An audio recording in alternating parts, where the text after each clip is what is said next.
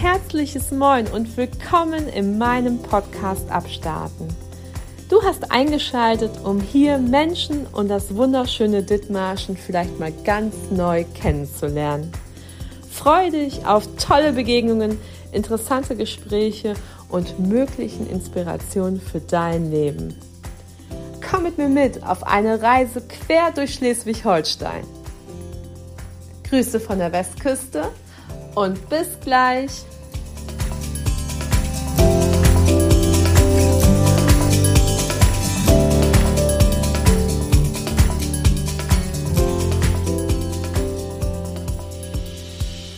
Eins, zwei, drei, Götz, kannst du mich gut hören? Ja, ich kann dich sehr gut hören. Einen wunderschönen guten Morgen. Herzlich willkommen zum Podcast Abstarten. Ich bin heute Morgen in die Walla Pampa in, in Neunkirchen gefahren, denn ich bin zu Gast bei DTEC, Agrartechnik, Service und Handel bei Götz Wieczorek. Es ist wunderschön hier, es ist ländlich, herrlich zwischen Windmühlen und Co. Aber was Götz da eigentlich treibt, mitten in der Walla Pampa, das erzählt uns jetzt im Podcast-Interview. Herzlich willkommen, Götz. Guten Morgen, Christiane. Hallo. Also erstmal muss ich sagen, ein mega Kompliment für diese großartige Homepage. Das ist wirklich ein Augenweih. Das habt ihr wirklich total toll hingekriegt. Mega gut übersichtlich. Schnell findet man die Sachen, die man haben möchte. Erstmal ein Kompliment dafür. Aber kommen wir gleich mal dazu, was macht ihr hier bei DTEC? Wir machen hier von der Idee speziell für Dithmarschen ähm, Gemüsetechnik, also rund um Kohl, Möhre und Kartoffel das war die Idee und da ist es auch gelandet und geblieben. Ja. Das heißt, man bekommt bei uns äh, Produkte und Service für die Geräte, die hier hauptsächlich äh, vor Ort benutzt werden, gebraucht werden, angeschafft werden sollen und vielleicht verändert werden müssen. Sag mal, Götz, was ist eigentlich Hacktechnik? Eigentlich mechanische Unkrautbekämpfung.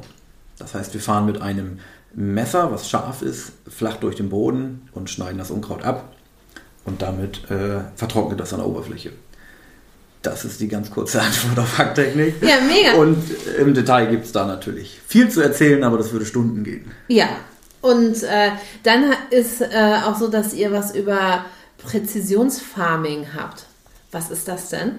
Ja, also was wir hier als erstes brauchen oder viel angewandt wird, ist, dass der Schlepper nicht mehr vom ähm, Traktorist, vom Fahrer gerade gesteuert wird übers Feld, sondern automatisch. Und ähm, mittlerweile geht es auch darüber hinaus, dass wir einfach nur gerade übers Feld fahren und was das für einen Hintergrund hat. Naja, und da bieten wir verschiedene Hersteller und Lösungen an, für jeden quasi bedarfsgerecht. Also bei euch, wenn ich das richtig verstehe, geht es quasi von Anfang des Sehens bis zum Ernten, sozusagen begleitet ihr diesen ganzen Prozess. Richtig, ja. Genau, und ähm, so die Basis ist Kohl, Möhre, Kartoffel. Das heißt, wir können den Kohl pflanzen und die Möhre säen oder die Kartoffel pflanzen. Und dann gibt es ja Bearbeitungsschritte davor und danach, die sich da eingliedern. Und die mechanische Unkrautbekämpfung wie Hacktechnik ist dann im Sommer zum Beispiel die. Ja. Und welches ist dein liebstes Gemüse? Klappe die zweite. Ja. Gott, sag mal, welches Gemüse ist dir am liebsten? Ganz klar die Kartoffel. Da haben wir mh, mm, das meiste Potenzial an Technik und Lieferanten und können ähm, in der Kartoffelverarbeitung in der Halle ganz wichtig, wenig auf dem Feld, viel in der Halle, alles anbieten, was der Kunde da braucht. Götz, das ist ja ein Riesenbetrieb hier. Ich sehe einen ganzen Fuhrpark hier. Ähm, wie, viel, wie, viel, wie, wie groß ist dein Team? Was hast du an Leuten hier am Start? Wir sind hier vier, inklusive mir, ungefähr, mal einer weniger, einer mehr in der Werkstatt. Und ähm, das war auch schon mal mehr, aber ähm, wir haben uns so eingegroovt, was, was für uns das Richtige ist. Und ähm, so findet man sich da in den ersten Jahren und es ist vom ersten Jahr nicht ganz klar, wo man nach drei, vier, fünf Jahren steht und was die Ziele sind. Und das verändert sich.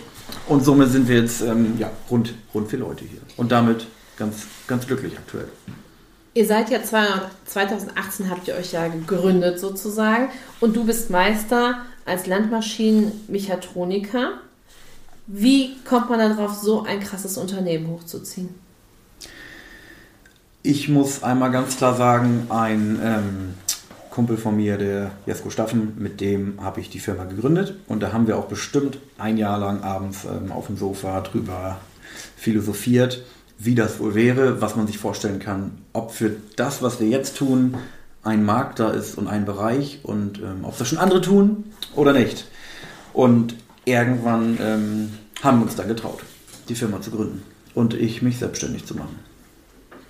Und magst du kurz erzählen, wie das war, der Sprung in die Selbstständigkeit? War es krass oder war so nach dem Motto, als du es dann getan hast, so, Alter, warum hast du schon viel eher gemacht?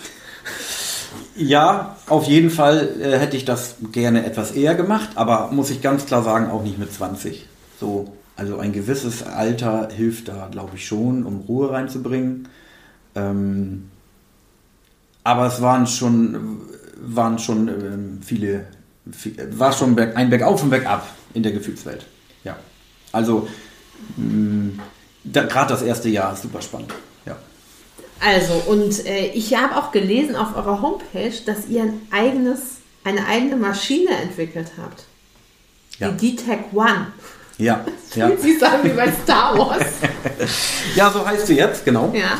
Ähm, klassisch für Dithmarschen kann man das eigentlich, eigentlich beschreiben dass die Idee der Firma und auch die Idee dieser Maschine eigentlich von den Kunden herkommt. Und man hat vorher das Gefühl gehabt, da ist, ähm, da ist Raum für etwas und keiner, keiner erfüllt diesen Raum gerade. Und bei dieser Maschine war es ähnlich.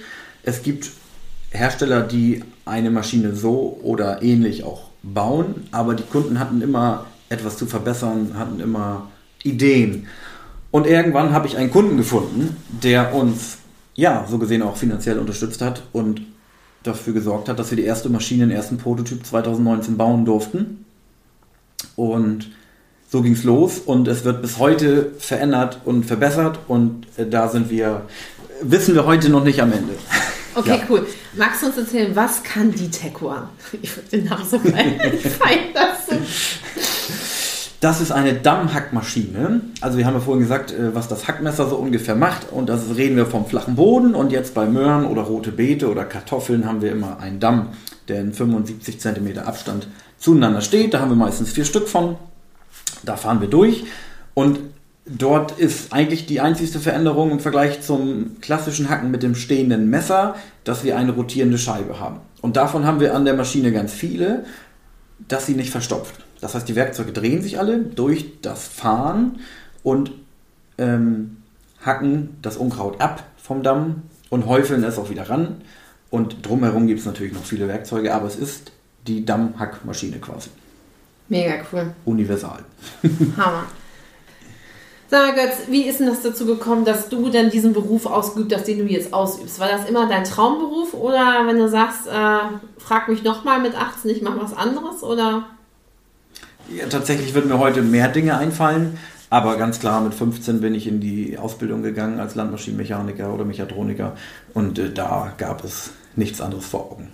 ganz klar. Ja, und heute mache ich das immer noch gerne. Und soll auch so bleiben. Wie, wie, aber jetzt mal mit 15 bist du, hast du einen elterlichen Betrieb, wo an, an so großen Maschinen rumgeschraubt wird, wo quasi der Reifen das Vielfache von dir ist? Oder wie kommt man dazu, diesen Beruf zu wählen? Ich meine. Ja, meine Eltern haben einen Ferienbetrieb und da gehört natürlich auch äh, Landtechnik dazu. Und ähm, die zu pflegen und zu warten, das hat mir als äh, Junge gut gefallen früher. Und so kam man da irgendwie ran, dass das ein Hobby wurde. Ja. Und wenn du jetzt so guckst, äh, was so in den letzten vier Jahren passiert ist, was hat dich am meisten überrascht? Mach mal ein Beispiel. Ich, ich weiß es nicht. Ja, ähm, zum Beispiel, ihr habt ja die Corona-Krise volle Breitseite mitbekommen. Ja, tatsächlich da. in der Landtechnik gar nicht. Bitte? Tatsächlich in der Landtechnik gar nicht. Also ja. in unserem Bereich gar nicht. Ja. Ihr, Aber uns ging Corona so durch die Tür vorne rein, hinten raus. Ja. Gott sei Dank. Das ist gut. Gott sei Dank. Ja. Siehst du, das ist eine Überraschung. Ich finde das auch mega. Ja, ähm, und ähm, äh, weil einfach äh, auf, dem, auf dem Feld kein Stillstand war, oder? Ja, und die Landwirte sehr unterschiedlich, aber wenig davon betroffen wurden hier vor Ort. Ja. Das heißt, die haben weiter investiert. Wenn du jetzt so quasi jetzt auch Revue passieren, dass die letzten vier Jahre passiert ist, was hast du noch Bock so zu abzustarten hier mit D-Tech? Aktuell glaube ich, dass in der Automatisierung oder Mechanisierung für Kohltechnik noch Potenzial ist. Das heißt, da wird ja noch sehr viel einmal von Hand gepflanzt in der Erde, also mit Hilfe einer Maschine, aber trotzdem braucht man viel Personal. Und in der Ernte und Aufbereitung auch. Da schweren Ideen im Kopf rum, die aber ziemlich große Projekte wären. Aber man müsste auf jeden Fall irgendwie heutzutage mit Robotern den Kohl ernten können, genauso schonend und präzise wie Menschen. Wie ein Mensch, bin ich der Meinung. Und ähm, vielleicht ist das ein Projekt für die nächsten Jahre. Hast du das Gefühl, dass äh, die Landwirte sich verändern? Also, dass die. Also es gibt ja Leute, die sagen, ach, diese ganze Technik, ich bin ein Dinosaurier da drin, das möchte ich nicht. Oder hast du das Gefühl, dass da die Bauern eher sagen, boah, wir sind innovativ, wir wollen das machen, weil einfach das mit dem Markt für Erntehilfskräfte einfach schwieriger ist? Ja, würde ich sagen. Da haben wir auch innovative Landwirte, die da auch mal Vorschläge machen, wie man etwas automatisieren kann und könnte und ob ich das realisieren kann. Die Fälle gibt es und davon, von diesen, dieser Ideenschmiede lebt das Ganze auch ein bisschen. Das heißt, die Maschinen, die es jetzt gibt, die versuchen wir zu verbessern, zu optimieren und vielleicht kann man mal eine neue Maschine entwickeln, ja. Und um auf die Frage zurückzukommen, doch, mehr und mehr Landwirte sind, sind dafür offen. Und ähm, die Landwirte werden ja auch im Prinzip nicht mehr und die Fläche pro Landwirt größer und der Personaldruck deutlich höher und auch unangenehmer. Und ähm, wenn es da eine Technik gibt, glaube ich, ist die auf jeden Fall hier am richtigen Platz. Und jetzt, wenn, wir, wenn wir jetzt über Entwicklung sprechen, hast du das Gefühl, es wird weniger Landwirtschaft hier bei uns hier in Dithmarschen? Hast du das Gefühl, nee, bei uns äh, ist das hier stabil und wenn, wo verändert es sich? Weil ihr habt ja nicht nur Kunde Dithmarschen, ihr habt ja auch, glaube ich, über Dithmarschen hinaus eure Kundschaft. Ja, wir fahren äh, teilweise bis Bremen, Hannover, grob gesagt, mit unserer Kartoffeltechnik als Schwerpunkt. Oder Precisioning Farming geht durch ganz Deutschland durch als Beispiel. Auf Dithmarschen bezogen, glaube ich, bleibt die Landwirtschaft so intensiv, wie sie ist. Und bei den großen Betrieben wird sie immer intensiver und immer professioneller. Da wird nicht weniger Landwirtschaft betrieben. Und äh, jetzt die Bremer, haben die von euch Wind bekommen durch Mundpropaganda oder wie, wie seid ihr bis nach Bremen gekommen mit eurer Kartoffel? Durchs Internet hauptsächlich, das glaube ich schon, ja. ja. Also wir arbeiten gerade an einer neuen Website. Ähm, die ist jetzt noch nicht so klar, wie ich sie mir wünsche, auch wenn sie erstmal erstmal gut aussieht. Danke dafür. Sehr gerne. Ähm, aber das sind Inserate auf ähm, auf, auf Maschinensuchseiten, auf Portalen und so weiter, wo wir dann an, an die Kunden kommen, hauptsächlich. Die suchen ein neues Gerät, geben das bei Google ein, irgendwas wird ausgespuckt und manchmal auch die Tech. Ja, und äh, ihr, ihr lackiert ja die ganzen Schätze auch um, ne? Habe ich gelesen. Ja, zum Teil, ja. ja, und äh, was, war, was war die größte Maschine, die du auseinandergebaut hast und mir zusammengebaut hast? Oder die dich richtig Nerven gekostet hat? In meiner Selbstständigkeit hier? Ja. Uh, Nerven gekostet habe ich tatsächlich schon viele. Äh, ich darf da fast täglich dazu lernen, an der Technik und an den Computern. Ähm, es ist manchmal einfach die Software, wo wir nicht reingucken. Also die Mechanik ist tatsächlich in den Griff zu kriegen oder man kann sich informieren bei Kollegen, das gibt es auch. Aber das Schwierigste ist eigentlich, egal wie groß die Maschine ist oder wie klein die ist, wenn der Computer da drin spinnt oder ist nicht richtig auf, äh, eingestellt auf das, was es soll, dann, dann wird es schwierig, ja. Um noch mal eine Frage zu stellen, wie seid ihr auf den Namen DTEC gekommen? Eigentlich sollte es heißen DITEC. Meistens sprechen es alle falsch aus und ich dann auch mit. Mhm. Und es heißt eigentlich Dithmarscher Technik. Es sind zwei Ts und äh, ist auch abends auf dem Sofa entstanden, neben Gemüsetechnik Schleswig-Holstein oder solchen langweiligen Namen, wurde dann irgendwann äh, die Dithmarscher Technik gewählt, ja. Ach, krass. Dittec. Ja, jetzt lese ich es auch ganz anders. genau, ja, cool. eigentlich Dittec. Dann, dann werde ich das äh, vielleicht nochmal jetzt Dittec äh, nochmal ein paar Mal richtig sagen. Ähm, ich habe auch noch was von einer Striegeltechnik gelesen. Ja. Was ist eine Striegeltechnik? Auch mechanische Unkrautbekämpfung. Ähnlich wie die Hackmaschine, hat auch einen ähnlichen Auftrag. ein bisschen andere Wirkungsweise. Das heißt, wir fahren mit einem Zinken, man kann sich vorstellen, vielleicht wie ein Bleistift aus Stahl, ziehen den durch den Boden, ungefähr zwei Zentimeter tief, und können ganz flächig damit übers Feld fahren, zum Beispiel auch über einen Kohl drüber fahren. Mhm. Und wenn wir über einen Kohl drüber fahren, zum Beispiel, dementsprechend vorsichtig, dass wir den nicht rausreißen oder beschädigen, aber trotzdem daneben das Unkraut verschütten. Das heißt, wir buddeln das mit Erde zu oder wir reißen es raus, dass es austrocknet. Und das ist Striegeln. Ähm, also kann ich mir das so vorstellen, der Bauer geht zu seinem Feld und sagt, ai, da ist wieder ganz schön viel Unkraut und dann möchte nicht spritzen und dann sagt er, hey Jogurts, hast du eine Maschine am Start? Kannst du mal vorbeikommen und mal den Unkraut wegmachen oder leitet er sich das Gerät aus oder shoppt er das bei dir? Der muss das eigentlich shoppen. Ja, es gibt natürlich mal Vorführmaschinen, die mhm. man testen kann, aber der muss sie eigentlich shoppen. Und ähm, wir dürfen immer weniger Spritzmittel verwenden, die Landwirte, und somit kommen die konventionelle Landwirtschaft ja auch dichter ran an die ähm, ökologische. Das rutscht so ein bisschen zusammen. Ob das gut ist, steht, steht finde ich, auf einer anderen Frage allgemein. Aber so ist es und das heißt, dass die konventionellen Landwirte auch irgendwann mehr und mehr Hacktechnik oder Striegeltechnik haben müssen, damit sie weiterhin ihr Feld sauber halten können, um, um ihre hohen Erträge zu fahren. Du hast ja vorhin gesagt, als ich gefragt habe, welches Gemüse das liebste ist, hast du die Kartoffel genannt. Und ich muss ganz ehrlich sagen, ich war natürlich kurz entsetzt, dass du als Dittmarscher sagst, dass es die Kartoffel ist und nicht der Kohl. Wird dann im Verhältnismäßig, im Verhältnis, im Verhältnismäßig, im Verhältnis mehr Kohl angebaut oder doch die Kartoffel mehr hier in Dithmarschen? Ich denke ganz klar der Kohl. Augenscheinlich auf jeden Fall. Ja. Ja. Ich habe es tatsächlich nicht im Kopf, wie die, wie, wie die Fläche sich verhält. Vielleicht kommt es daher, da ähm, die Kartoffel mein täglich Brot ist, was die Arbeit angeht und ich am meisten darüber weiß, ähm, über Anbau bis zur Verarbeitung und dem Umgang. Ja. Oder der Verpackung. Oder so, zum Beispiel. Der Verpackung? Was meinst du mit der Verpackung?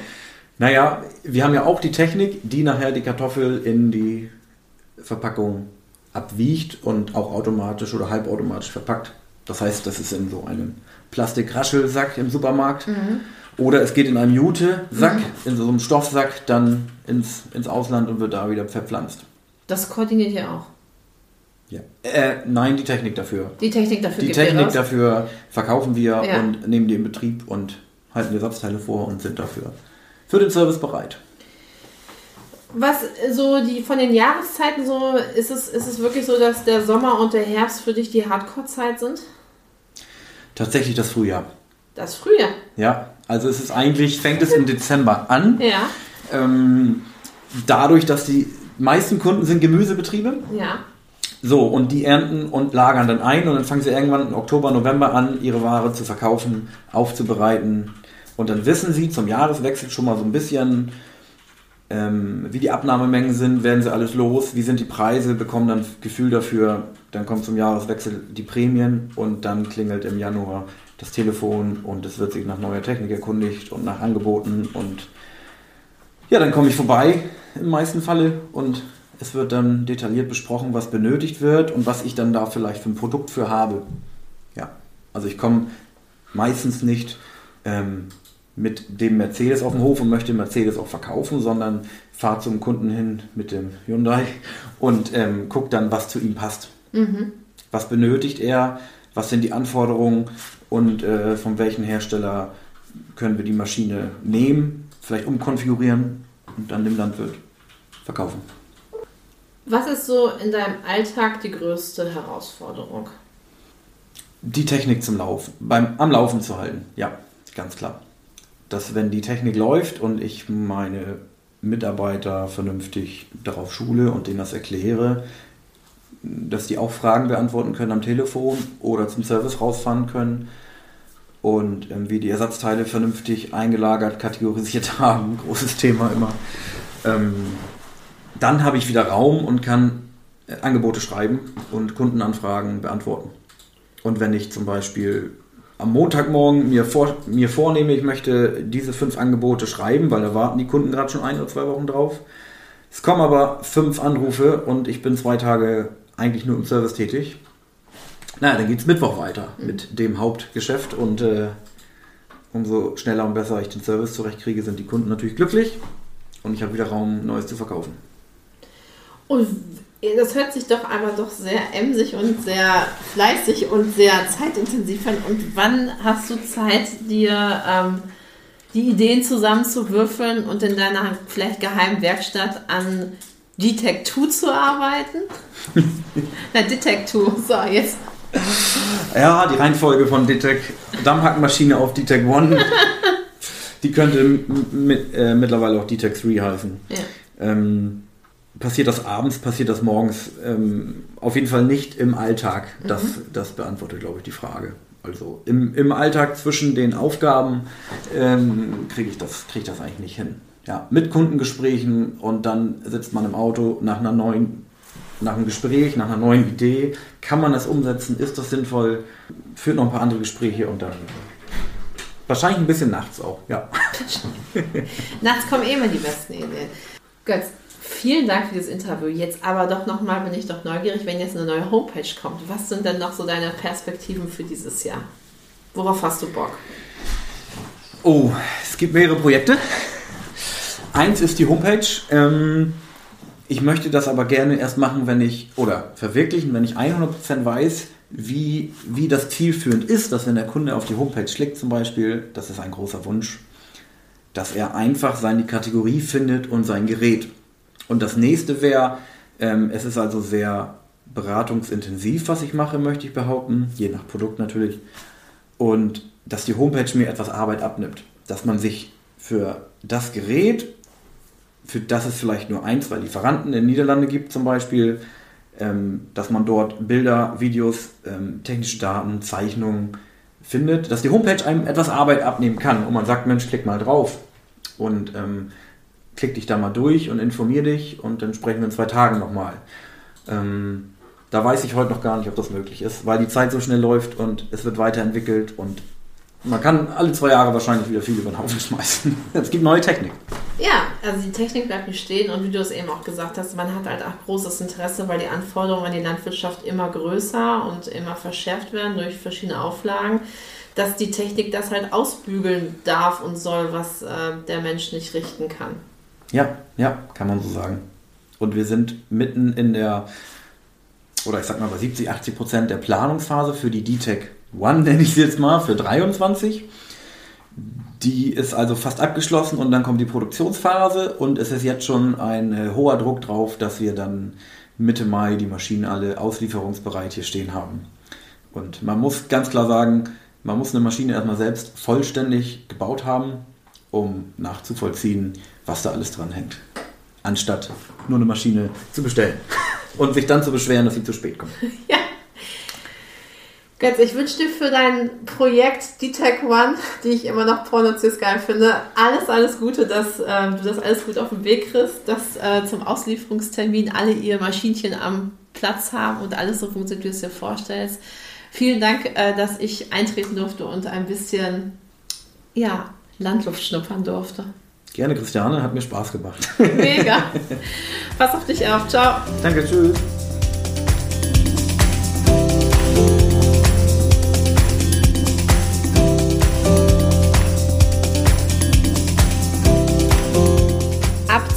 Sternen.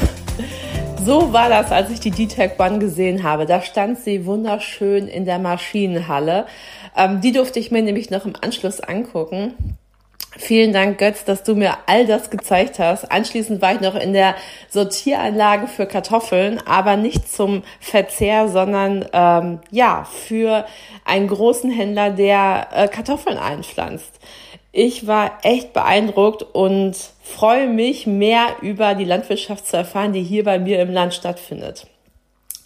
Und wer noch Bock hat, äh, mehr zu erfahren über Götz seinen Betrieb, wenn er gerade Schüler ist oder eine Ausbildung sucht, ist bei Götz Witschorek herzlich willkommen. Vielleicht habt ihr Bock, mal diesen Betrieb kennenzulernen. Liebe Eltern, vielleicht habt ihr jetzt gerade diesen Beitrag gehört und macht eurem Kind Lust, einen großartigen Betrieb als Ausbildungsbetrieb zu sehen und zu erleben, dann äh, meldet euch gerne bei Götz Witschorek. In den Shownotes verlinke ich euch den Kontakt. Ja, Mann, oh Mann, Götz, das war der Wahnsinn. Und der Wahnsinn, Mann oh Mann, ist auch das Theaterstück, was im Meldorf gespielt worden ist zuletzt. Denn ähm, Cory Springer und ihre So-Optimistinnen haben nämlich das Theaterstück Mann oh Mann aufführen lassen in Dithmarse für einen guten Zweck, nämlich für den bunten Kreis. Was die So-Optimistinnen sind und was sie sonst noch so treiben und wie ihre Organisation strukturiert ist, das erzählt sie uns im nächsten Podcast-Interview. Bis dahin, habt eine gute Zeit, schönes Wochenende, geht nach draußen an die frische Luft und genießt eure Heimat. Liebste Grüße, eure Kalkhake. Bis späti, Raketi.